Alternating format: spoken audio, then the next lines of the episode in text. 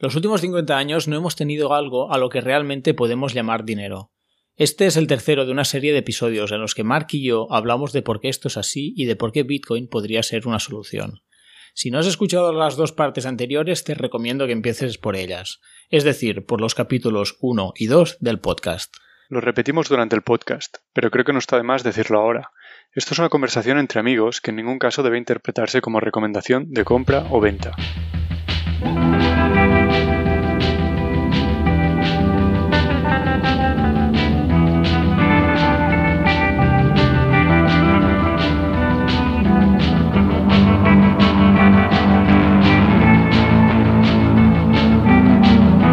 Veces nos vamos por las ramas y acabamos tratando temas que no teníamos en el guion, a lo que íbamos, el podcast para curiosos donde hablamos de temas variados. Yo soy Jordi Nadal. Yo soy Marc Farré. Comenzamos.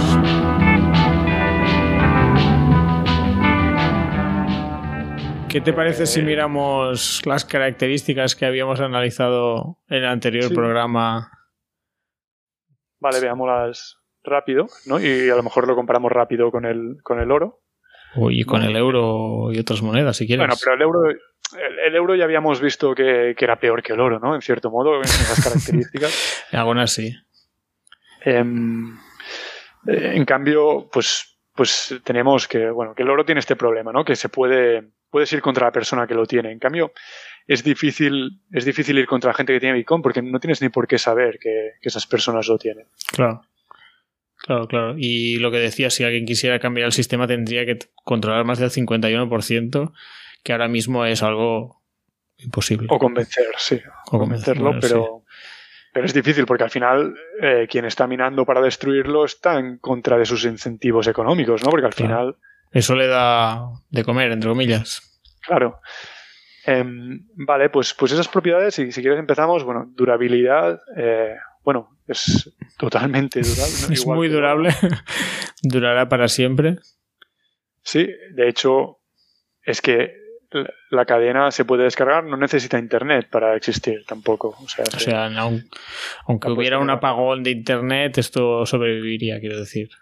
Exacto, la cadena sí, serían más difíciles las transacciones sin internet, pero incluso con ondas de radio se puede hacer. Eh, bueno, eh, portabilidad es incluso más, más portable que el oro, ¿no? Porque...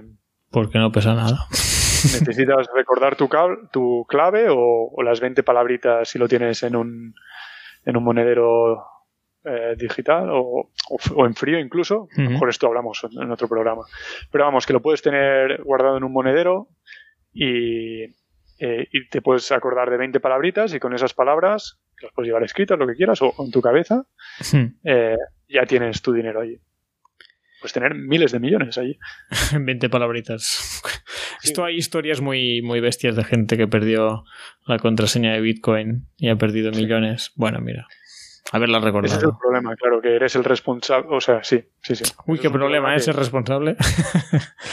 claro, aquí no hay emails de quiero recuperar la contraseña. Si pierdes la no. No hay si nada. quieres, puedes tenerlos, porque tú esos bitcoins los podrías tener depositados en algún sitio y que ese algún sitio, un banco, por ejemplo, un exchange, pero también un banco, hmm. te podría estar. Pero claro, entonces los bitcoins los tendría el banco, no serían tuyos, ¿no? Igual que cuando tienes dinero en el banco, el banco te debe algo, pero, pero el dinero que tienes en el banco está en el balance del banco, es del banco. Bueno, Mark, eh, ¿qué te parece si comentamos las propiedades que ya habíamos visto al principio del episodio que tenían que cumplir todo buen dinero? Eh, si no me equivoco, la primera era durabilidad. Un buen dinero tiene que ser durable, ¿no? tiene que tener durabilidad. No sé si tiene que ser duradero, durar. Duradero, sí, sí, duradero. Que no lo vayas perdiendo. Eh, pues sí, eh, aquí pues habíamos visto que, el oro esto lo cumplía muy bien, ¿no? Porque no se destruye, está todo en la tierra. De la plata creo que aquí había dicho algo incorrecto, creo que dije que, se oxidaba y, lo he mirado y no, no se oxida. Se ensucia, ¿no? ¿Es esto que... ¿O qué, qué es? ¿Qué es? Sí, lo que pasa es que eh, reacciona con el azufre que está en la atmósfera, ah. pero no es propiamente oxidación, porque no es con el oxígeno. Em, pero bueno, que sí, que coge ese color algo negro. Como negro, sí. Y aparte, pues que, se utilizaba para ciertos usos industriales, que si bien es cierto que el, oro también, pero creo que el oro es más fácil de recuperar. Si gastas la plata en el revelado de fotografías, por ejemplo, pues no sé si es tan, si era tan fácil recuperarlo o se pierde ya para siempre. Claro, claro. Pero en todo caso, lo que no es muy duradero son los, los papelitos, ¿no? Pero bueno, como los papelitos o los billetes, ¿no? Sí.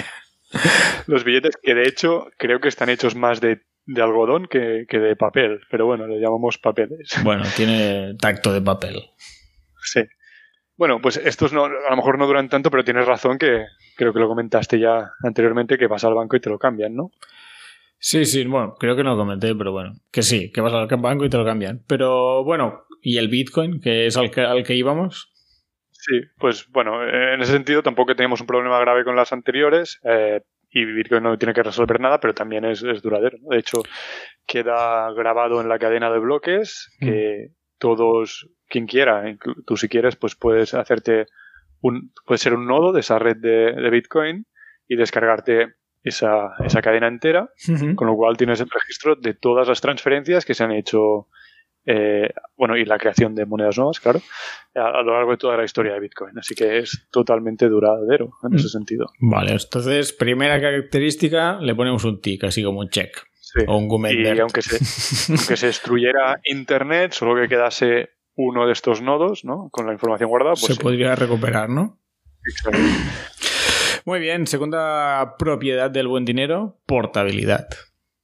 Sí, eh, portabilidad. Pues yo creo que esta, en, esta supera a todas las alternativas anteriores, ¿no? Sí, a ver, explica un poco esto. Bueno, al final, pues los billetes te los puedes llevar, eso está claro. Pero bueno, abultan a ciertas cantidades. Sí, los mafiosos tienen problemas, ¿eh? hasta que no aparecieron los billetes de 500. Exacto. Pero aún así, incluso, vale, no es un problema que tú y yo vayamos a tener, pero no mucho. yo qué sé, si, si se necesita transportar, digamos, 10.000 millones de, euros. Hombre, es dinero. Claro, eso creo que ocuparía bastante, ¿no? Y pesaría. Y pesaría. El papel pesa. Eh, y en oro, pues lo mismo. Transportar el oro no es fácil. No, el oro es bastante pesado, comentamos. Es una buena arma de defensa personal. Le puedes atizar a alguien en la cabeza con oro, pero entonces, pero luego salir corriendo con el oro, ah, complicado. Ya no es lo mismo. Como dijimos, y como dijimos, no te lo puedes llevar en bolsas de deporte, ¿no? Porque no. cada lingote, otra, otro error que creo que cometí, dije que pesaba 20 kilos. Sí. Eh, no, pues no eran 20, creo que eran. Ahora me vuelvo a equivocar. 12 y pico. 12 y algo me dijiste a mí. Vale. 12, 12, y pico, 400 onzas. Que, pero el, el, valor actual sí que viene a ser, a ser 750.000 eh, dólares cada lingote. Eso lo dijimos bien. Em, pero vamos, que sí, es verdad, puedes llevar en un solo lingote, pues llevas casi un millón de, dólares. si lo piensas, sí, es, es bastante portable. Pero bueno, el Bitcoin, al final, al no ser nada tangible, Mm, lo único que tienes que es recordar tu contraseña, ¿no? Entiendo.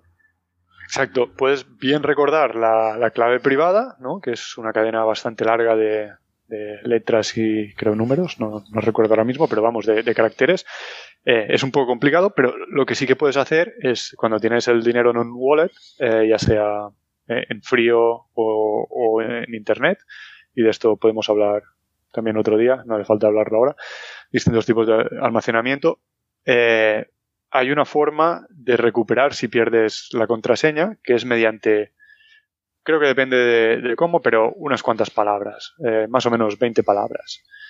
si, si memorizas esas 20 palabras, que son aleatorias, no las eliges tú, sino que son aleatorias, em, puedes recuperar tus Bitcoin estés donde estés. Claro, eso es muy práctico. Sí, no es ah. fácil memorizar 20 palabras, al menos para mí, tengo una memoria de pez, pero... Pero existen unas cosas que son papeles para escribir palabras. Sí. no pongas que, es del Bitcoin al principio y la gente pensará que es un poema extraño o algún pues, mensaje secreto. Exacto, puedes hacerte tu propio cifrado, inventarte un poema con esas palabras, lo que sea. Eh, y eso, incluso si puedes esconderlo, ¿no? Porque incluso en, un, en una situación extrema podrías hacer un esfuerzo para recordar esas 20 palabras, ¿no? Y, claro, y está ahí en tu cabeza y ya está. Si está en tu cabeza, pues no sería confiscable. Podrías pasar, tú intenta pasar una frontera cuando han hecho un corralito o lo que sea con, un millón de euros encima o con un lingote de oro, ya, probablemente, complicado. probablemente lo encuentren. Eh, vende palabras en tu cabeza, pues no. Ahí está. Es más difícil. Bueno, va, pues esta se lleva al punto del Bitcoin, ¿eh? Sí. La tercera Eh, característica, bueno, propiedad, era la divisibilidad. Sí, divisibilidad, eh, pues yo creo que la cumple mejor que cualquier otra. Bueno, en realidad, pues lo- la moneda fiat actual, pues también la La divisibilidad cumple la, bien. la cumplía no, bien. no hay problema con, con eso. El oro sí que era un problema. La plata era menos problema, pero salían otros, otros problemas. Y el Bitcoin, eh, entiendo que se puede dividir infinitamente o... Bueno, actualmente hay un límite, que es el Satoshi, ¿no? Que es Ah, sí, lo, lo comentaste, perdona, sí. Pero según tengo entendido, en caso que en un futuro, o sea, ya es una unidad bastante pequeña, pero si, si en un futuro se- fuera necesario dividirlo más, pues y, la gente estuviera de acuerdo, bueno, lo- Ujú. la, eh, la red estuviera de acuerdo, pues se podría cambiar esto y, y ya está. Al final, lo bueno es que es flexible, ¿no? A los cambios esta moneda. El Bitcoin, quiero decir. Exacto. Si, si todo el mundo está de acuerdo y es más práctico, se, se puede cambiar. Fantástico. Siguiente propiedad sería la uniformidad. Bueno, esto no, no hay problema, ¿no? No, es, es incluso mejor que, bueno, claro, lo- los dólares y tal, pues también son uniformes, pero Sí. el, el oro, si bien, claro, cuando ya has certificado que es 99,999% oro, pues es uniforme, está claro. No es como los diamantes, ¿no? Los diamantes sí que tendrían ese problema de no saber. Dependería mucho, cada diamante tiene. No, no es comparable con otro, ¿no? Em, pero el, el oro sí que es uniforme, pero bueno, tienes que certificarlo y, y te cuesta. Bueno, era, era, un, era un engorro, ¿no? Era un problema y lo- es lo que habías dicho de, de las que se, se hicieron las monedas como certificando que se, eh, esa moneda tenía una cierta cantidad de oro. Sí, y aún así te tienes que creer a, a, a esa persona o incluso pueden haber rascado la moneda, ¿no? Claro. Eh, puede ser que no realmente no tenga esa cantidad. Em, pero sí, en cambio, Bitcoin eh, es la, la propia red la que, la que lo certifica y la que lo comprueba y, y, bueno, toda esa potencia Mm. de energía que se está gastando en el minado eh, es la que te garantiza que eso es, es cierto. Vale, la siguiente propiedad del buen dinero, del buen dinero, ¿eh? suena un poco raro, es, es la oferta limitada, que esta quizás sería eh, el punto fuerte, ¿no? De, del Bitcoin comparado con la moneda fiat. Bueno, yo creo que la uniformidad y, y el hecho de que están las transacciones certificadas y la portabilidad creo que son bastante fuertes ya. Pero, También, bueno, pues la, la que te guste más, no sé. pero sí, sí, la oferta limitada. La oferta limitada es la que lo hace más distinto, yo creo. Em, hasta, hasta hace poco, eh, este flow to stock o stock to flow, bueno, claro, depende de cómo lo digamos, será mayor o menos, ¿no? Eh, este se, se minaba un porcentaje mayor que el que se mina de oro al año respecto al total. Sí. Pero con, la- con el último halving, que ha pasado hace pues, unos meses, creo, poco, eh, ahora ya más o menos tiene el mismo ratio que, que el oro. El 2% En el futuro- era, ¿no? Sí. Sí, cerca del 2%, más o menos. Eh, y en el futuro pues será menos, ¿no? Cada cuatro años se divide a la mitad y además hay más minado, aunque ya sea marginal, ¿no? Lo, lo extra que se va minando. Pero una cosa, eh, teóricamente, bueno, me, me comentaste que, que el objetivo era que hubiera solo 21 unidades, no sé cuál era, de bitcoins. Millones. 21 millones de bitcoins, ¿no? Entonces, ¿algún momento se llegará a estos 21 millones o no? Porque siempre se hará la mitad de lo que queda. Y es como un poco la. como. que se va dividiendo infini- infinitesimalmente. Pues no, no lo sé seguro, porque, o sea, en algún momento lo que se esté minando extra será despreciable. Eh, Pero claro, entonces, No sé. ¿quién querrá minar en ese momento? claro, Estoy cambiando un poco de tema, ¿eh? Me sabe mal. no, Pero... Es, es muy buena pregunta. Creo que lo tocamos un poco de refilón eh, el otro, eh, bueno, hace un rato, pero, eh, pero sí, sí, es una, es una muy buena pregunta. Pues lo que se llevan, eh, los mineros, aparte de llevarse ese, esa generación nueva de, bueno, esos Bitcoin que se generan nuevos o partes de Bitcoin, em, se llevan las comisiones ah, que la gente... Sí que lo dijiste, sí que lo dijiste. Pasa que es, eh, tampoco es un secreto, hemos grabado en días distintos y yo ya no me acordaba. Quizá el oyente dirá, Jordi es más tonto que un zapato, lo has dicho hace media hora. Pues que... No, pero es bueno, yo creo que es bueno recalcarlo. Es decir, ahora mismo, o sea, eh, lo que se lleva quien inscribe ese bloque es las comisiones de, lo que se inscribe en ese bloque. Es decir, si hay tantas transacciones que caben en ese bloque, ahora mismo no recuerdo cuántas, pero hay un número concreto, eh, pues esas comisiones son las que se lleva eh, el, minero. Em, actualmente a lo mejor esto no es la parte más importante, lo más importante es el nuevo, la nueva moneda que se genera, pero si realmente Bitcoin va triunfando cada vez más y lo quiere usar más gente, cada vez habrá más competencia por inscribir tus transacciones en el siguiente bloque porque están limitadas. Con lo cual es de esperar que estas comisiones suban. Hmm. Y de hecho ya ha pasado en momentos eh, en los que ha habido mucha volatilidad, que han subido bastante. Claro, claro, claro. Bueno, y también si cada vez se utiliza más, habrá más dinero en, comisiones, aunque no suba mucho el precio, ¿no? Bueno, claro, un bloque siempre tendrá las mismas, las mismas comisiones o transacciones. Sí, cabrá, cabrá lo mismo. Eh, lo que pasa es que sí que es cierto que a ver, si lo que estás dispuesto, si lo que vas a mover son mil millones, estarás dispuesto a pagar mucho más que si estás moviendo 100 euros. Sí, eso está claro. vale, vale, vale. Bueno, pues resuelto esto, volvemos para que no me quiero, no me quiero despistar. Eh, acabamos de hablar de la oferta limitada como un punto fuerte para el Bitcoin y la última, quizá no, no, es el menos fuerte de los puntos, es la aceptabilidad. Exacto, ese es el punto débil ahora mismo. Eh, Pero es normal, siempre que aparece algo nuevo, pues tarda un tiempo en ser aceptado, en adaptarse, e incluso el Bitcoin puede tener más enemigos que cualquier otra moneda, ¿no? Por lo que habías dicho de, los estados que no les gusta que, bueno, que aparezca una moneda paralelo a, a la suya. Sí, claro. Eh, o sea, eh, sí, bueno, son, dos, puntos ¿no? ahí los que has tocado. El primero es que sí, no tenemos una crónica de cómo, de cómo pasó a ser moneda al oro, pero esto, eh, todo el proceso que llevamos son que 12 años en Bitcoin. Probablemente se tardó décadas, eh, centenares de años, ¿no? siglos, vamos. hasta, hasta ese momento fue fluctuando bastante, entiendo. Em, pues bueno, sí, estamos en un momento en el que Bitcoin es muy volátil, muy volátil, aunque es cierto que durante ciertos periodos ha sido bastante menos volátil que algunas monedas. Pues en algún momento leí que era menos volátil que el RAN africano, el sudafricano. Y tampoco es que Sudáfrica, bueno, ahora sí que es bastante un país bananero, ¿no? Pero que, em, que tampoco es el último país del mundo, vamos. Em, y, y probablemente últimamente no, haya sido así, ¿no? Porque últimamente sí que ha habido bastante volatilidad. Lo que quiero decir es que llegará un momento, o puede llegar un momento, en el que ya no haya esa volatilidad, más gente vaya aceptándolo.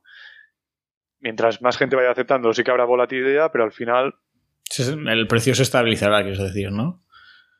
Si acaba triunfando, sí, una vez ya la nueva gente que entra o sale sea poca, pues no tendría por qué estar cambiando mucho el precio. Claro, ahora el precio fluctúa mucho por lo que acabas de decir, entiendo. Sí, y en todo caso, además, una pregunta que querría hacer es que mucha gente dice, no, pero ¿cómo vas a usar como moneda eh, Bitcoin con la volatilidad que tiene? Y es cierto que eh, algo con mucha volatilidad al alza o a la baja no lo usarías como, como unidad de cuenta o como medio de pago porque si te esperas media hora quizá no lo pagas, ¿no? bueno, si es, la, si es la baja no, pero, pero si, la volatilidad fuese solo a la alza, vale, seguiría sin cumplir estas dos funciones, pero como reserva de valor lo reservaría.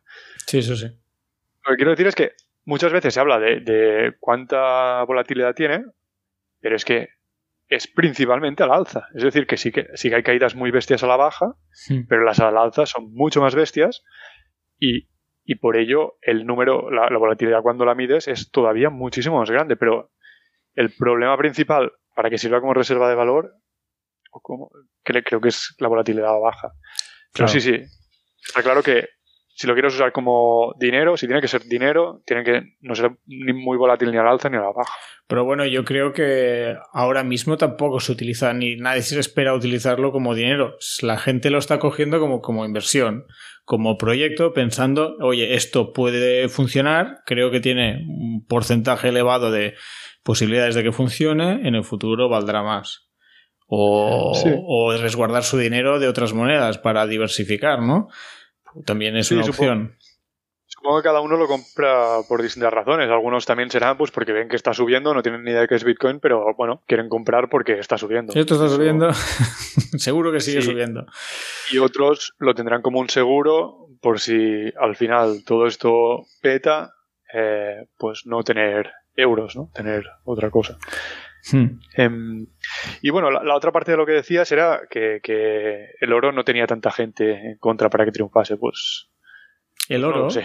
Ah. Me, me dicho que las monedas anteriores no habían tenido tanto los estados o. ¿No? Bueno, no me refería a eso, pero sí, sí, tienes razón. No, pues no, no, ¿a qué te referías? Ya no me acuerdo, no pasa nada. no, tendría que escuchar mi, pregunta otra vez. Pero es que, que, los estados están en parte en contra, ¿no? ah, bueno. Eh, sí, me refería pues el tema de aceptar la moneda, ¿no? Que sí puede ser que haya gente que no le interese que, sea aceptada. Sí, sí, sí, eso, eso es verdad. Eh, y hay muchos intentos de desestabilizarlo, ¿no? Por ejemplo, salía hace poco, hace unos días, eh, Christine Lagarde eh, diciendo... Bueno, ¿Quién es? Perdona. La gobernadora del Banco Central Europeo. Vale. Em, diciendo que era un activo especulativo, ¿no? O algo así, creo que bueno, incluso esas palabras. Esto pues vas poniendo pullitas allí a ver si... Sí, y que había que regularlo, ¿no? Porque se usaba, bueno, al final mucha gente lo que dice, se usa para, para el blanqueo de capitales o para tráfico de drogas o de cosas ilegales. Y es cierto, se utiliza. Sí. Pero es que la mayor parte de estas transacciones se hacen en dólares, ¿no? y nadie está hablando de prohibir el dólar, ¿no? Bueno, no, claro. no sé en qué ayudaría que no hubiera bitcoins, ¿no? Claro, y, y aparte es un poco estúpido o sea, seguro que se usa y, creo que, se ha investigado y se ha usado, ¿no? A, veces, pero es un poco estúpido si estás haciendo una actividad ilegal eh, realizar los pagos con una, con, un, con una herramienta, con un dinero o con una, lo que sea, hmm. que, que deja registrado para toda la historia las transacciones que has hecho. si es visto así, no es muy inteligente. Es que mucha gente cree que, es algo anónimo, pero no es anónimo. Eh, Bitcoin es seudónimo, es decir. Ah, vale, vale. Está todo registrado y se pueden relacionar qué cuentas han ido haciendo transacciones, de qué cuenta qué cuenta. Lo que pasa es que tú a lo mejor no has dado tu nombre cuando has creado esa cuenta. Aunque ahora muchos exchanges te piden datos, así que probablemente esa información la tenga o la pueda tener el Estado. Pero incluso si tú hubieras creado no, hubieras minado algo, ¿no? Pues tienes algo nuevo. Vale, ahí no estás identificado. Pero si en algún momento alguien identifica esa cuenta, porque pongamos, compro algo en una tienda y pongo mis datos para hacer esa compra y pago desde esa cuenta. A partir de ese momento se sabe que esa cuenta era mía. Sí, sí, y todo lo que has hecho hacia atrás, ¿no? Y que harás en el futuro, se sabe que eres tú pues tendrá más dificultad o menos, ¿no? Si ha habido muchas transacciones, pues a lo mejor puedes pensar, no, esto es que ha pagado algo, no sabemos, hemos perdido el rastro aquí, pero, pero bueno, está registrado. Hmm. Bueno, igualmente, yo creo que el primer argumento ya es suficientemente fuerte diciendo, oye, mm, y si no hacen Bitcoin, lo hacen en dólares y aquí nadie se está rasgando las vestiduras ni, ni se preocupa por el dólar. Y si no, será el euro o lo que sea. Nadie se ha planteado, oye, vamos a prohibir los billetes de 500 que están facilitando el, el, blanqueo, bueno, el blanqueo no, el transporte de, divisas entre países, lo que sea. ¿No? Sí, yo creo que sí que se lo han planteado y de hecho ah, eh, hay, grandes campañas, eh, no sé si lo habrás escuchado últimamente, que se está diciendo que a partir de no sé cuándo a lo mejor no habrá ya billetes, que será todo digital. Sí que esto es como un tema recurrente. Una vez, de, una vez al año así lo escucho en las noticias o, alguien decirlo. creo que, creo que ya ha habido algún país que lo ha hecho. Em, ahora mismo no recuerdo cuál. Y de hecho, por ejemplo, yo vivo en Suecia. En Suecia nadie usa efectivo para nada. Entonces, yo creo que si, si el Banco Central de Suecia dijese vamos a dejar de utilizar el billete, no habría mucha oposición. Em, con el euro un poco más intermedio, con el dólar lo veo difícil porque sí que es verdad que en Estados Unidos hay mucha gente que directamente no tiene cuenta. ¿Ah, que recibe el dinero directamente en sobres, así como en la, la semana y el jornal casi. ¿Sí? Julín. Sí, a ver, no será pues alguien que esté trabajando en Wall Street, no, no le pagará Goldman Sachs, no creo que pague en fajos, pero yo qué sé, alguien que trabaje en una ciudad del medio oeste que no, no tan, no tan eh, ligadas a este tipo de cosas, eh, en las que a lo mejor está trabajando en la construcción y igual incluso te puedes plantar ahí y decir, quiero trabajo para hoy, ¿tienes trabajo para mí? Sí, tengo, pues trabajo hoy y me pagas. Y, pero bueno, también gente con trabajos más estables. Ya, ya, ya. Pues no, no tenía idea. Pues mira. Y, además, en Estados Unidos siempre ha habido una cierta resistencia de, un cierto movimiento libertario diciendo, a ver, yo tengo derecho a hacer mis transacciones sin que el Estado sepa eh, hmm. que estoy gastando mi dinero o lo que estoy haciendo. Y eso con el dólar se puede hacer con, bueno, el dólar billete. Con sí, en cambio, cuando te quiten los dólares, eh, los billetes, los papelitos, pues ya será más complicado.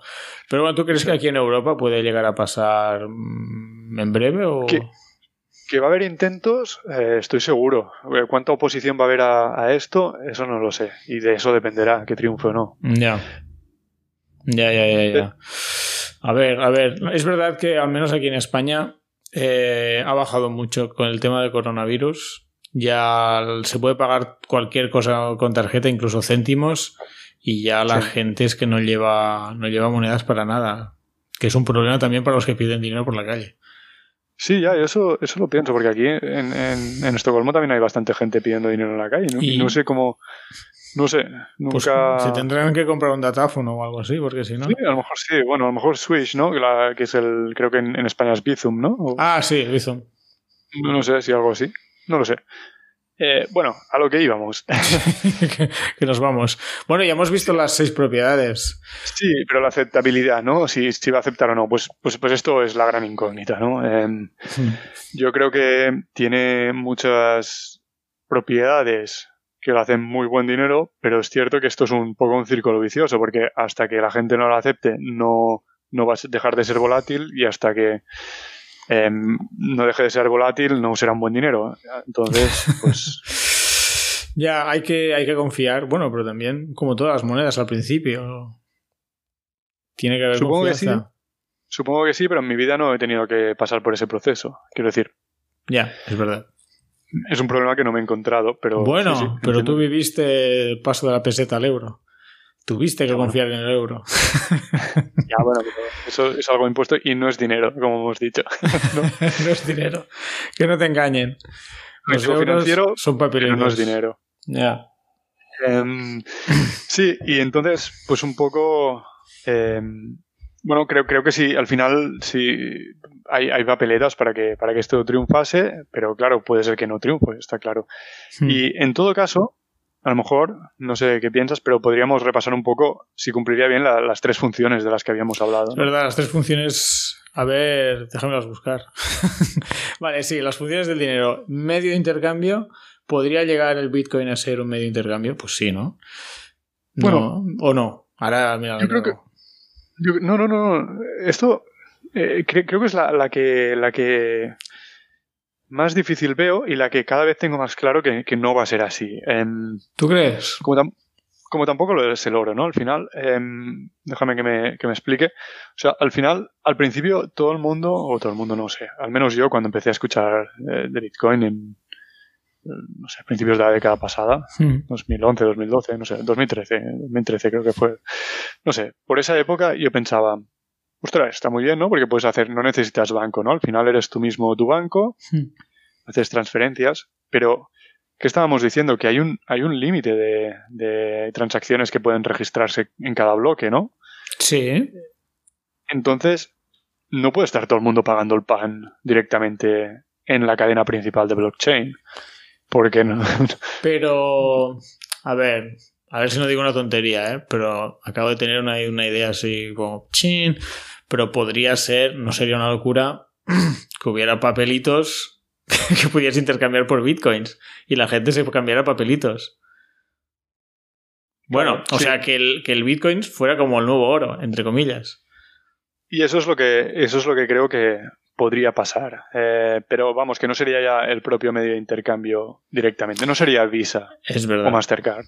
Pero, ¿no crees que se podría hacer de alguna manera tipo Bizum? Bueno, no, Bizum es un poco más, es distinto. Bueno, sí, tipo Bizum. Bizum al final te vas intercambiando dinero al momento y me imagino que al final ellos lo hacen cuando pueden, no, no sé cómo va ni en qué se basa el negocio, pero eh, bueno, no sé, no sé, dime. Claro, no, no, has tocado un punto que, sí, es, es, muy importante. Eh, al final, si tú tus bitcoins los tienes en un banco, como, como tienes tus euros, pues ellos, entre ellos se pueden cambiar su deuda propia, ¿no? Al final, si yo estoy en un banco y te pago, bueno, como pasaría si tuvieran oro, ¿no? Eh, cuando yo te pago una onza de oro, pues no... No hace falta que la envíes porque seguramente ya me debes una o... Claro, y cada cierto tiempo pues hay una cámara de, de, compensación que era, que era donde los bancos tenían depositado el oro y donde se lo cambiaban pues de, de, la caja fuerte de uno a la caja fuerte del otro, ¿no? Claro. Cuando, cuando dejaban de confiar, pero es que incluso la mayor parte del tiempo ya confiaban en el otro y si la deuda no era muy desequilibrada, pues ya está, tenían deuda del otro banco. Es que pesaba mucho el oro, que no irlo paseando no. Y no es seguro irlo paseando, claro. Eh, pero claro, ¿de qué estábamos hablando? Que lo, que lo que queríamos con Bitcoin era de descentralizarlo, ¿no? Y no necesitar un banco. bueno, pero es que son prácticos los bancos para cosas así. Sí. Entonces, la solución que se está encontrando, bueno, primero, una solución obvia sería, bueno, yo, mi una cierta cantidad que no voy a gastar en el día a día la tengo yo en, guardada, tengo mis claves, son mis Bitcoin, ¿no? Lo que se suele decir aquí, si tú si no tienes tus claves privadas, no, no tienes tus Bitcoin, son tus Bitcoin, ¿no? Normal.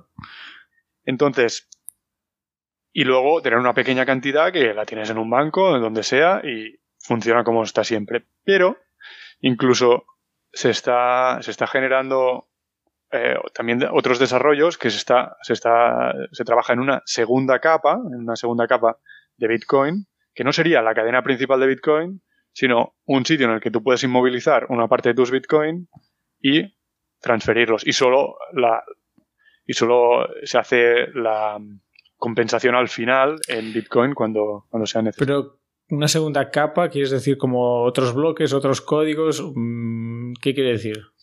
Sí, la verdad es que en esto no, soy nada especialista. De esto sí que no, he leído casi. Sé que hay soluciones técnicas para hacerlo, pero no, no, lo sé.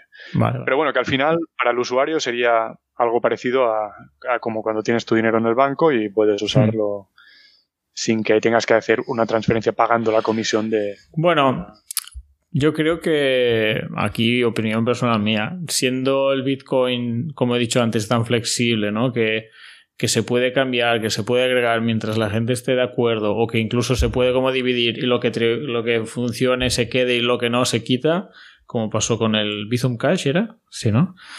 Bitcoin Cash. Pues ahora mismo no puede ser un medio de intercambio eficiente, pero puede llegar a serlo. Y, pero también esto pasará de manera natural cuando el precio se estabilice, me imagino, cuando se acepte mucho más.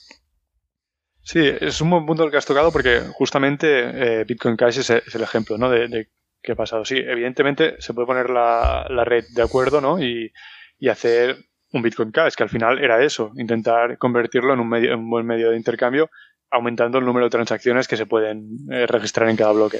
El problema es que si haces eso, em, claro, aumenta exponencialmente, bueno, a lo mejor la palabra no sé, pero aumenta mucho eh, Sí, probablemente exponencialmente el peso de, esta cadena de bloques. Cada bloque pesa mucho más. Entonces ya no es tan obvio, ya no es tan fácil que un particular tenga un nodo completo en su ordenador de casa. Con lo cual estás, estás dejando estos nodos completos solo a ciertos organismos o estás perdiendo esta descentralización tan importante que había. Con lo cual, no creo que acabe pasando esto. Se trabajará más en segundas capas que bloqueen parte de tus Bitcoin, por, ejemplo, y, el día a día lo hagas con esa segunda capa, hmm. que a lo mejor no es tan segura, a lo mejor no es eh, tan descentralizada, pero bueno, no es tan importante porque siempre que quieras puedes tener eh, tus propios Bitcoin. Vale. Y se dejará la cadena principal para. Se dejaría eh, para transacciones o mucho más duraderas, o sea, que quieras tenerlo para mucho más tiempo, estés dispuesto a pagar esa comisión, o, eh, o para grandes, bueno, si tienes que mover, actualmente ya, si tienes que mover mil millones de, euros de un sitio a otro, la manera más barata sin duda es Bitcoin. Sí. Em, de hacerlo de forma segura. O sea, una transacción de mil millones de un banco a otro, no me quiero imaginar la burrada que, que te cobrarían y además es que tarda tiempo, no, no lo harían en, instantáneamente. Ya. Sí, es que son números que no sé, es como si me estuvieras hablando en chino ahora. no, no, ya sé cuántos son mil millones, pero claro, digo, yo qué sé, al final te piensas que son numeritos que van de un sitio al otro, pero bueno, claro, cuando son números grandes, pues ya no solo son numeritos, me imagino. Y no hace falta tanto, o sea, no sé, intenta hacer una transferencia de, no sé, 100.000 euros de aquí a un país que no esté en Europa. Eh, la comisión no es trivial. Claro, claro, claro. Te pegan ahí un buen hachazo. Incluso para, para hacer una transferencia de un banco a otro dentro de España, no sé, te tardan, no llega al instante, sino que tarda... Ya, ya, yo, yo no sé qué hacen. Yo esto flipo. Por lo, Bitcoin, pues bueno, si hubiera mucha gente queriendo meter su transacción, pero bueno, si estás dispuesto a pagar lo que sea, eh, pues eh, entraría en la siguiente, en los siguientes 10 minutos. Pero yo esto de los bancos de España, que no, bueno, mañana, quizá mañana o pasado, si lo haces el viernes, uh, esto el lunes, dices, no, sé, si hay alguien ahí leyendo. Claro, yo, yo, me imagino los duendecillos, no, es que están, están de vacaciones los duendes, a estas horas no trabajan. No la verdad es que es algo que no, no sé, alguien nos puede explicar. Sí, bueno, pero el caso es que a grandes cantidades seguirá teniendo sentido. Vale. Esta es la que. Esta es la función de como medio de intercambio. La siguiente función de tres sería comunidad de cuenta. Sí, y aquí, pues, pues bueno, si acaba triunfando, pues sí, pues será una buena unidad de cuenta, yo creo, porque eh, no pues no tendría la inflación que, bueno, básicamente porque, porque a ver, al final puedes usar como unidad de cuenta lo que quieras, ¿no? y, sí. y, será una buena unidad de cuenta si es más o menos estable porque no irá perdiendo valor. Esto está ligado más con, la otra propiedad, con la otra función. Pero, y además que será, puede ser eh, común a, todo el mundo, no es dependiente solo de un país. Claro, claro, eso es la otra parte buena. Bueno, y la última función del dinero eh, es reservar el valor y bueno, también va muy ligado, ya lo, ya lo hemos comentado, ¿no? Sí, exacto. yo creo que esto es lo, más importante eh, en este sentido. Creo que el hecho de que tenga la oferta tan limitada, eh, si al final se extiende su uso, pues no habrá nadie que pueda decir, venga, pues imprimimos más papelitos, con lo cual se, tendría que ser una buena reserva de valor. Claro, claro. Por el hecho de que se será limitado. Muy bien, muy bien. Bueno, la verdad es que a mí me has vendido la moto, ¿eh, Mark? No sé, quizá voy a comprar unos bitcoins ahora, luego, cuando sí, ya Repetir que la intención de este programa no era convencer a nadie. Y esto no es, ningún consejo ni de compra, ni de venta, ni de nada. Yo creo que cada uno tiene que saber qué riesgo puede tomar. Está claro que existe la posibilidad de el dinero que metas aquí perderlo todo. Eh, sí, bueno, eh, pero esto, esto siempre que pues te metes en bolsa o estas cosas, ya lo sabes, no, no hay nada, nada 100% seguro. Sí, Hasta hace un año no te pensabas que te podían encerrar en casa ni que hubiera una pandemia mundial. Nunca se sabe. Sí, sí. Pero bueno, no sé, en todo caso creo que hay ciertas posibilidades de que, bueno, como he dicho, creo que cumplen mejor eh, todas las propiedades de lo que es un buen dinero que cualquier cosa que ha existido hasta el momento. Eh, no sé, quizá me equivoque, pero es lo, es lo que creo. Con lo cual creo que, que no es no es desestimable la opción de que acabe siendo dinero, ¿no? Y, hmm.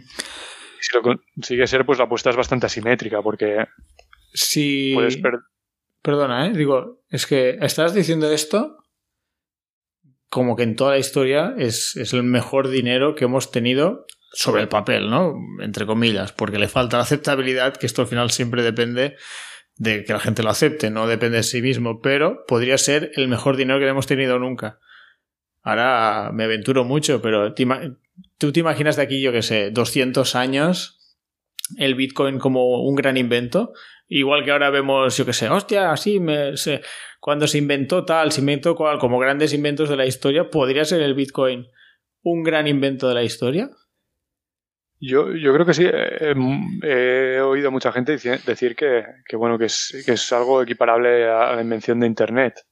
Y, y, estoy bastante de acuerdo. Yo creo que es algo muy revolucionario. Em, Sí, se me ocurrirían pocos, pocos inventos que puedan llegar a tener la repercusión que, ha tenido, bueno, que ha tenido, no, perdón, que puede llegar a tener. sí, es el potencial ahora mismo, porque. Exacto. Pero realmente tiene. Tiene las cualidades, parece que estemos hablando de una joven promesa, ¿no? Tiene las cualidades, tiene potencial para, para, para ser como un gran invento, algo Sí, sí, revolucionario prácticamente, como Internet. No, hablé con alguien no hace mucho. No, es que llevamos un siglo sin inventos. Yo, joder, Internet, ¿te parece poco? Eso no es un invento, digo, vale. No como antes que la gente no, no, no al rollo Da Vinci, ¿no? Que empezaba a hacer trastos así. Mm. Pero, Jolina, dime, dime cómo ha cambiado Internet la vida de todo el mundo. es increíble. Esto, está, no sé si has leído alguna vez a Peter Thiel, es uno de los que están con PayPal, eh, de los que entran en PayPal y, y, bueno, que ahora se dedica a ser Business Angel, ¿no? Y a, ¿Business Angel? que es como consejero? O... Em, es creo que la traducción es capital riesgo. No, es que a lo mejor es el paso anterior, no sé, no soy, no, no soy experto en esto, pero vamos, es que invierte en, en compañías muy, muy incipientes. Vale. Mm, Sí, creo que sería Capital Semilla incluso, no lo sé. Bueno. Total, que eh, él, creo que le he leído a mí, eh, creo que es a él, em, que decía, bueno, nos prometieron eh, coches voladores y no sé qué, ¿no? Y al final nos han dado Facebook, ¿no? bueno, a ver, visto así. y, sí que es verdad que, bueno, creo que, a lo mejor me equivoco y no sé a quién se lo he leído, pero creo que lo que decía es, al final, eh, el hecho de que hayan regulado tanto todo ha impedido mucho que se sigan produciendo inventos como los que se producían en, en el siglo XIX, principios del XX, ¿no? Que fue todo, era una época en la que todo el rato se estaban descubriendo, inventando cosas nuevas. Ciencia y inventos estaban a la orden del día el único campo en el que no se ha regulado tanto hasta el momento y ahora se está empezando a hacer, pero no se había hecho hasta el momento, es el campo de la bueno de Internet, Internet, sí, el mundo virtual, podríamos decir, no sé. Así. creo que ahí se, ha concentrado pues toda, o la, gran mayoría, no toda, ¿eh? ha habido, eso, hostia, no sé, en vacunas y, ¿no? Ahora que estamos en un momento. sí, ahora, estaba pensando, digo, bueno, tampoco. a ver, en muchas cosas hemos avanzado, pero es verdad que no, no grandes saltos como, como con Internet, ¿no? Que parece que eh, sí, en la realidad virtual hemos avanzado muchísimo en, muy poco tiempo. No, no, estoy, totalmente de acuerdo con lo que habías dicho. ¿eh? Era solo para añadir eh, esto, pero sí, sí, estoy totalmente de acuerdo. Es que Internet, es decir, cuando me dicen, ostras, es que nuestros padres vivían mejor que nosotros. Ostras, pues no lo sé, a lo mejor tenían... Yo no cambio internet por, por vivir un, un poco mejor en no, en no, sé qué aspectos se refieren, pero hostia.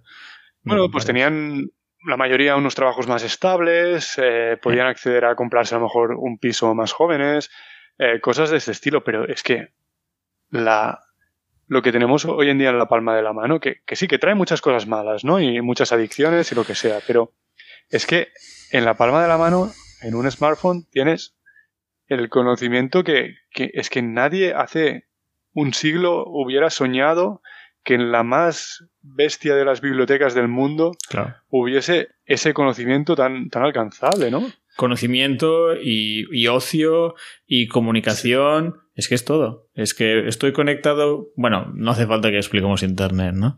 Sí, sí, no, pero estoy de acuerdo que. No, no, pues, pero pues después de Internet, el Bitcoin podría ser eh, el pelotazo del siglo XXI.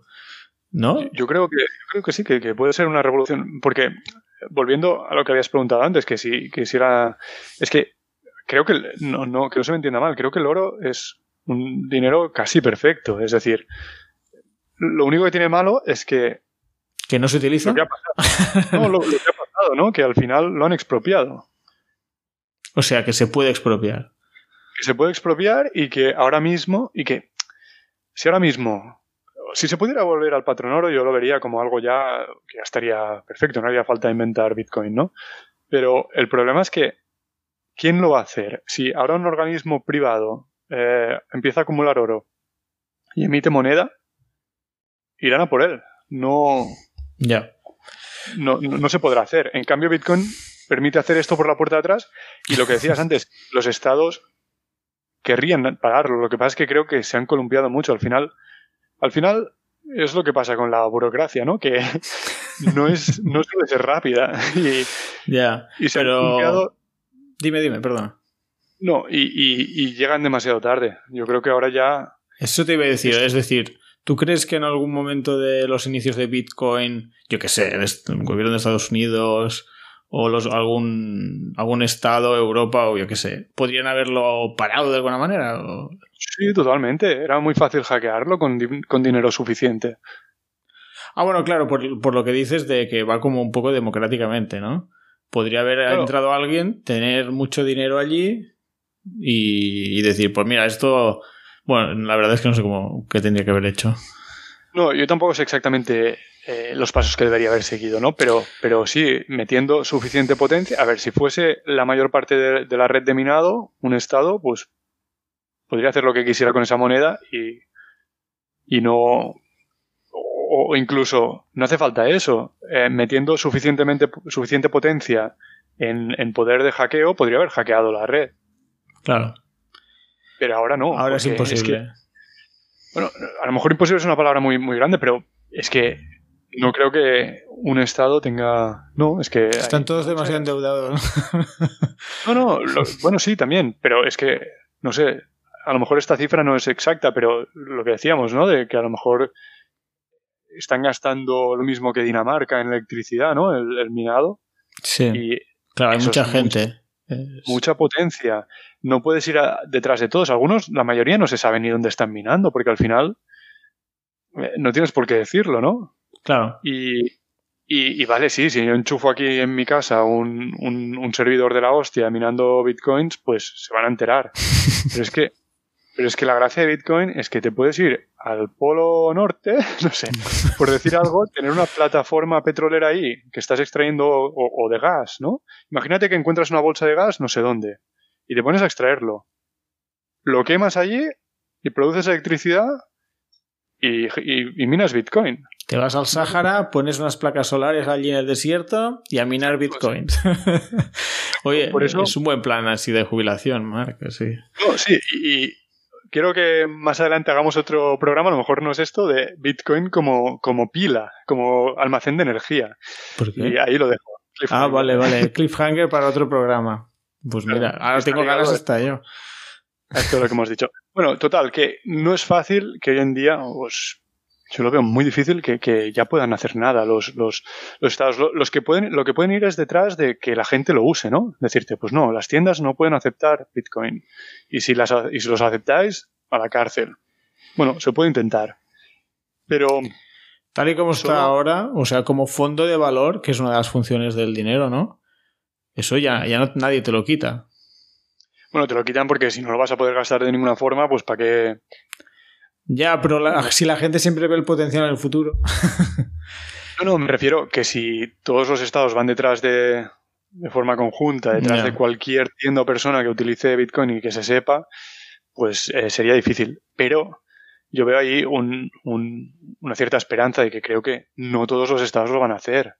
Hay estados que ya se han declarado eh, Bitcoin amigables, ¿no? Friendly. Amigos del Bitcoin. Y, sí, ¿cuáles? por curiosidad, Mark. Pues mira, no, sé. Hostia, Mark, pobre. Te tengo martirizado, ¿eh? ya lo, buscamos y lo ponemos en las notas del episodio, pero, pero que siempre habrá algún estado que, que, que, estará a favor y ese estado pues tendrá un potencial muy, muy bestia, ¿no? Porque le podrás montar ahí empresas. Hoy en día es que todo puede ser online. Claro. Mira, tengo la lista, si quieres te la leo. Eh, Malta, Bermuda, eh, Switzerland, Gibraltar, Eslovenia, Singapur, Estonia, Georgia, Georgia, mira, este me sorprende. Eh, Belarus, debe ser Bielorrusia, ¿no? Hong Kong, eh, Japón y Alemania. Pues mira, incluso que ya la propia Alemania se ha declarado amiga de Bitcoin siendo la gran potencia dentro de, Europa, pues ya, ya nos dice algo. Em, eh, tenemos incluso contrapesos dentro de Europa, ¿no? Em, pero bueno, si no siempre te quedarán Suiza, yo estoy seguro que Estonia, ¿no? Tal como está haciendo las cosas. Sí. Malta, ¿no? Bueno. Y el hecho de, de, tú aceptar Bitcoin y, dar seguridad jurídica a las tiendas online que lo puedan usar, o los negocios online, es que también impulsas más que se creen negocios online en tu país, ¿no? Que, Estonia es lo que está buscando, por ejemplo. Sí, me, lo comentaste. Entonces, yo tengo ahí un, rayo de esperanza de que, eh, que, no va a ser tan fácil, vamos, que, que no se puede. Es muy difícil que lo consigan tirar abajo actualmente. Con lo cual, pues sí, está ese potencial y creo que esto es algo que no hemos visto en, siglos, vamos. Em, es una innovación brutal. Puede serlo, vamos. Es el señor era Nakamoto, el seudónimo. Satoshi Nakamoto. Satoshi, el, señor Satoshi tuvo una buena idea, ¿no? La verdad. Sí, a ver, que, que, esto no es algo. O sea, ha habido una gran comunidad, por ejemplo, estos cypherpunk, o como se pronuncia, hmm. que han estado trabajando en esto, ¿no? Y han hecho intentos anteriores. Quiero decir que no es que Satoshi se le haya ocurrido todo desde cero, ya, pero, lo ha puesto junto, él o el grupo de personas que sea, y, y sí, sí, es, bueno, esta es mi opinión. Yo creo que tiene potencial para ser algo que... la, moneda que merecemos. se recuerda durante siglos, quiero decir. Sí, sí. Sí, sí, hostia, este es un buen disclaimer, ¿eh? Para... Ay, disclaimer, no, perdón. Rollo frase para de clickbait, ¿no? La, moneda que recordaremos por siglos, un invento innovador. sí, y, ya no porque tenga potencial de, que, de forrarse. O sea, yo creo que la, la, la admiración o, Claro, la atención que está teniendo Bitcoin es porque está subiendo el valor, pues que eso es lo de menos. Lo, fuerte, lo interesante es lo que hemos hablado en las últimas tres horas, quizás, de toda. Bueno, la verdad es que el Bitcoin hemos hablado poco, pero de la última hora de las propiedades que sí que cumple el Bitcoin y no cumplen otras monedas. Y, lo difícil que es de como de destruir, entre comillas, lo que pase algo como con el oro. ¿No? Sí, sí. esa es la no sé si decir el superpoder o lo que debería ser la, noticia de Bitcoin, como, oye, esta moneda es un disparate, es brutal, es lo mejor que hay. Bueno, sí, a ver, tampoco lo sé, ¿eh? a lo mejor nos equivocamos, nos podemos equivocar, pero... Sí, claro. Lo, que, lo que sí que creo es que sí que es necesario, y ha sido necesario, que haya estas subidas tan bestias para que llame la atención, porque si no, nunca llegaría a ser lo otro. Es decir, si se hubiera creado o se hubieran juntado unos cuantos y hubieran dicho, ah, pues sí, sí, es lo mejor. Pero de ahí no pasas a que la gente lo use. Para que la gente lo use, tiene que haber algo extra. Y ese algo extra es, ostras, que me puedo forrar. ¿no? bueno, tristemente. Es, así, es así. Bueno, pero el me puedo forrar es ahora. Pero quizá habrá un momento que será súper estable. Cuando, bueno, cuando, cuando llegue el tal. En ese momento. La gente dirá, oye, esto es súper estable. Y también será como un. ¿No? Y en ese momento ya no necesitarás el hype de la gente hablando, ¡uh! Está subiendo muchísimo, me meto, porque ya se habrá metido. Hmm. Claro, o sea, sí, faltará gente que aún no se habrá metido, pero cuando ya lo. Si, si llega, no cuando, sino si llega a utilizarlo o a tenerlo como reserva de valor una parte importante de, la población, de las empresas, eh, que ahora últimamente ya se han empezado a meter empresas a comprar Bitcoin, incluso fondos de inversión. Eh, cuando, cuando, esto ocurra, si es que esto ocurre en algún momento, entonces, a, lo mejor ya sí que ya hay una masa suficiente como para que otra gente se meta simplemente porque, porque es estable. Pero bueno, si aún queda mucha gente por meterse, probablemente no, no será estable todavía. Claro, claro, claro, claro. Muy bien. Bueno, Mark, no sé si quieres comentar algo más. ¿Te ha quedado algo, en el tintero? No, yo creo que, podríamos resumir un poco, ¿no? Que, al final, pues no. Últimamente, en los últimos 50 años, no, hemos tenido algo como, como que podamos llamar dinero. Eh, desde, desde la eliminación del patrón dólar-oro. Patrón oro, exacto. Eh, sí que seguimos teniendo sustitutos del dinero, ¿no? Eh, como ya teníamos cuando el patrón oro, vamos, que son, según la clasificación de la que hablamos, activos financieros mediante los cuales alguien nos dice que nos debe algo, ¿no? El Banco Central nos dice, te debo algo. Pero estos sustitutos del dinero, anteriormente, pues sí que tenían algo que era dinero detrás, ¿no? El, el oro. Que era el oro. Ahora ya no tienen eso. Es simplemente una deuda. Eh, pero, bueno, no está muy claro de qué, ¿no? ya, ya, ya te entiendo. Y, bueno, sí, sí que mucha gente lo que habla es que sí, que, que, lo que te debe el Banco Central, bueno, te garantiza que los estados te la aceptarán para, para cancelar tu deuda en impuestos, ¿no? Al final tiene mucho poder el Estado para para recaudar impuestos, la gente los paga y sin que haya revoluciones, con lo cual significa que pues, tiene, tiene mucho poder, ¿no? Poderse apropiar del 30, 40, 50% de la economía. Y mientras sigue teniendo ese poder, pues es un activo relativamente fiable, ¿no? Porque bueno, claro. para Estos papelitos te sirven para, pagar impuestos. Y eso es un valor, o sea, eso es un valor. Lo que pasa es que, claro, si pueden imprimir los que quieran, pues ese valor se, se devalúa, ¿no? Hmm. Y pues nada, que creo que pues Bitcoin sería como una posibilidad por la puerta de atrás de saltarnos ese sistema sin que los estados puedan hacer muchísimo o idealmente sin que puedan hacer mucho, vamos.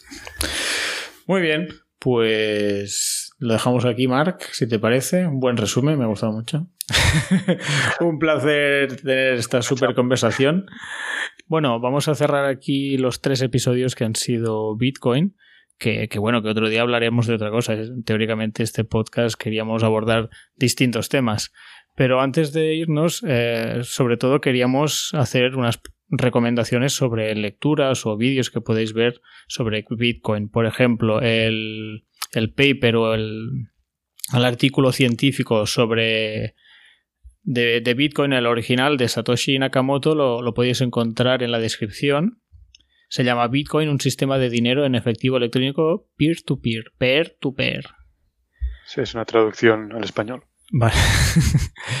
sí, y luego de libros recomendados, eh, Marc lo ha comentado, está el de Juan Manuel López Zafra, Retorno al Patrón Oro, que también lo podéis encontrar en la, en la descripción. Y este no, este recordad que no, que no es sobre Bitcoin, pero bueno, está muy relacionado con toda la primera parte de la que hemos hablado en, este, en estos episodios. Sí, bueno, y también es las fuentes, ¿no? De donde ha sacado la información.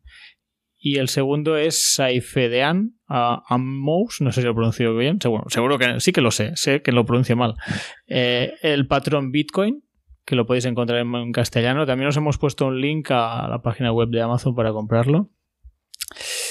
Y sí, bueno, no sé, Mark, si querías tú recomendar alguna cosa más de dónde has sacado esta información y tal. Sí, no sé, no los he escuchado eh, recientemente, sino hace tiempo, así que no sé seguro qué partes he sacado de cada sitio, pero estoy, estoy seguro que algo me estoy copiando de, estas fuentes que a lo mejor voy a decir ahora. Eh, bueno, no, a lo mejor no, las voy a decir seguro.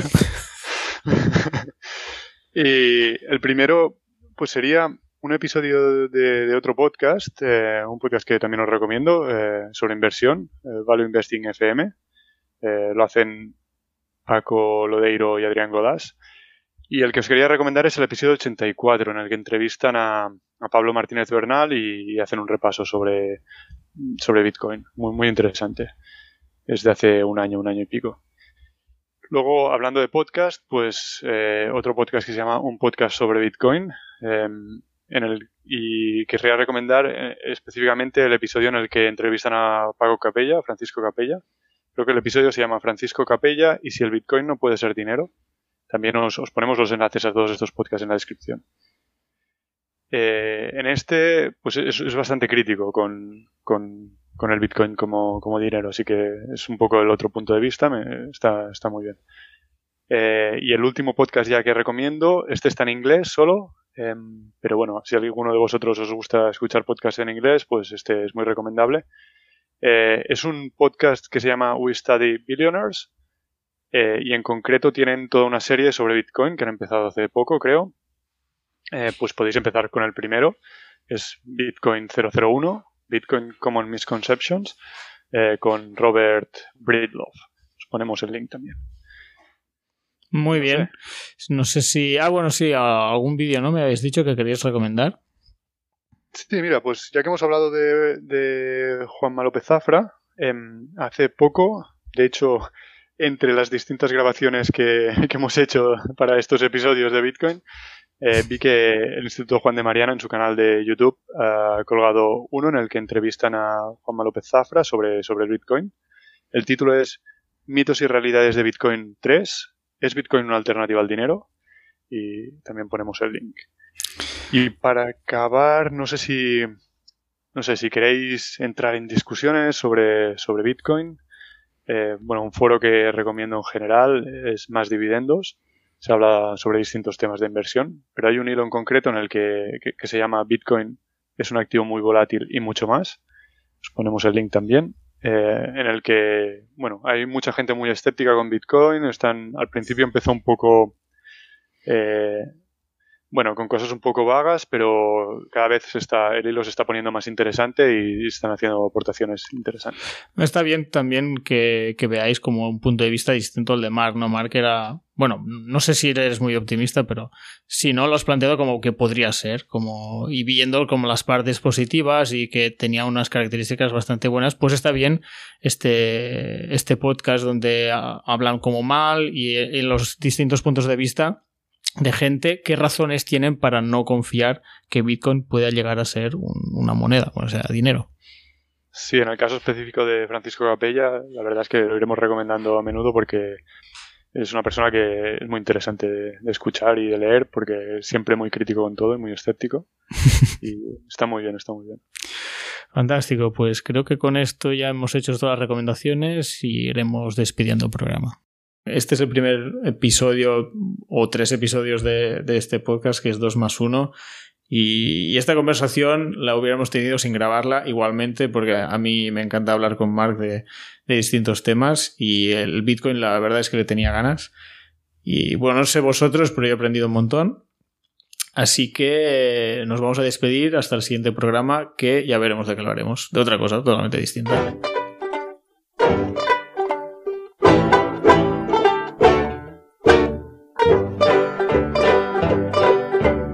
Gracias por escucharnos. Si te ha gustado el podcast, te agradeceríamos que le dieses al corazoncito en iBox o Spotify, like en YouTube o 5 estrellas en Apple Podcasts. Así nos ayudarás a tener más visibilidad y seguir con este proyecto. Recuerda que puedes dejarnos comentarios en la plataforma por la que nos escuchas o contactarnos por correo electrónico en a por Twitter arroba íbamos o por Instagram íbamos, todo junto. Puedes verlo en la descripción del audio.